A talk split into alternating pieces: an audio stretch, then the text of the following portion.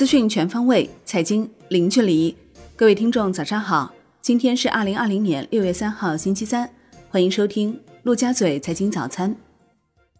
宏观方面，国家主席习近平强调，要构建起强大的公共卫生体系，为维护人民健康提供有力保障。要加大卫生健康领域科技投入，集中力量开展核心技术攻关。要促进中药新药研发和产业发展。国务院总理李克强表示，要研究增加授信额度的办法，解决双创企业、科技型小微企业融资难题；要吸引社会资本参与，加快老旧小区改造步伐。央行副行长潘功胜表示，央行两项新的政策工具和现有政策工具并不矛盾，无论从性质上和规模上都谈不上量化宽松。和国际上其他一些发达经济体比较，中国还有货币政策工具空间。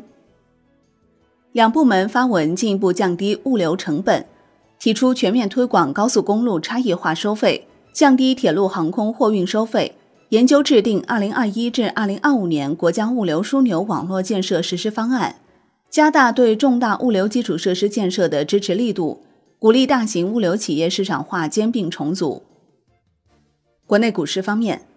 上证指数收涨百分之零点二，收复年线；深证成指涨百分之零点零九，创业板指跌百分之零点六。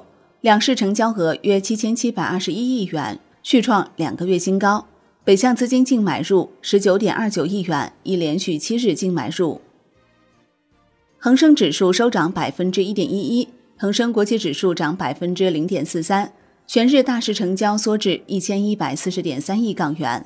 医药、香港本地股涨幅居前，可选消费整体走强，国美零售收涨百分之十九。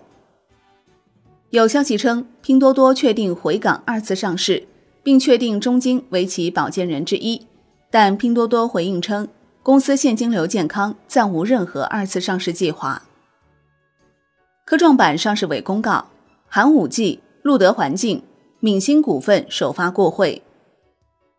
CST 天宝收盘价连续二十个交易日低于面值，将于六月三号起停牌，等待交易所是否退市决定。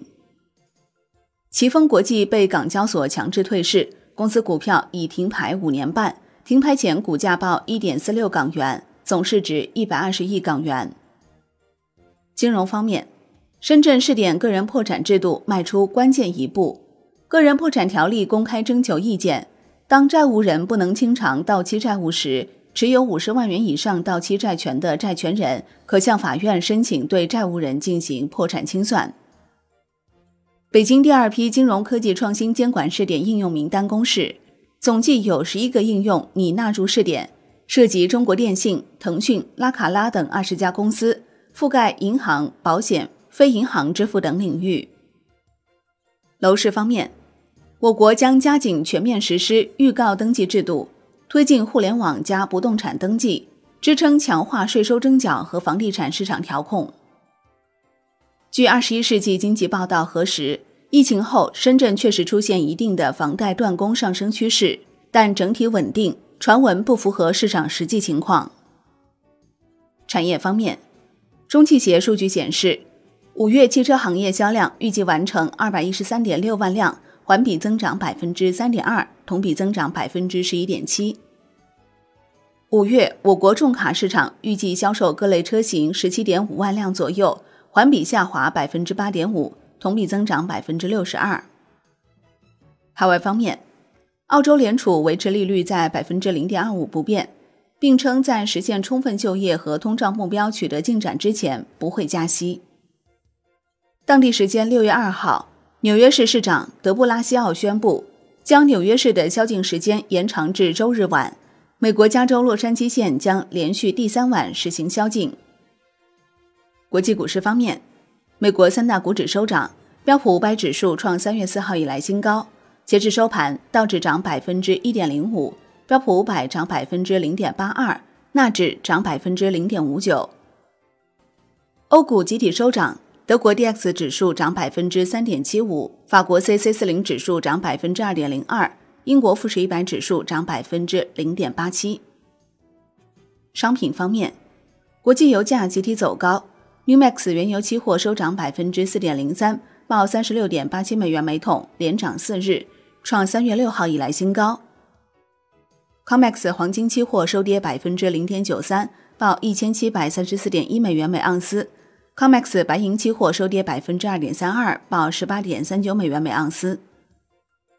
伦敦基本金属多数收涨，其中 LME 期金收跌。国内商品期货夜盘多数上涨，能源化工表现强劲，燃油、原油、甲醇、PVC、纯碱分别收涨。黑色系表现不佳。动力煤、焦煤、铁矿石、热轧卷板收跌，焦炭、螺纹钢收涨。央行修改《黄金及黄金制品进出口管理办法》，自发布之日起实行。办法将第十条第一款第七项修改为：银行业金融机构还应当提供内部黄金业务风险控制制度有关材料。债券方面，银行间现券收益率大幅上行。短端调整更剧烈，收益率上行约二十个基点。国债期货全线大幅收跌，五年和两年期主力合约均创于两个月新低，资金整体上平衡，隔夜及七天利率继续下行。交易商协会推出资产支持类融资直达创新产品——资产支持商业票据，首批五单试点项目落地，合计发行规模为三十三点二四亿元。外汇方面。在岸人民币兑美元十六点三十分收盘报七点一一零五，较上一交易日涨二百三十五个基点。人民币兑美元中间价调升一百四十八个基点，报七点一一六七。深圳即将在经常项下率先开展中资机构驻海外员工薪酬结汇的便利化试点等四项先行先试创新举措，相关措施已获得外管局批复同意。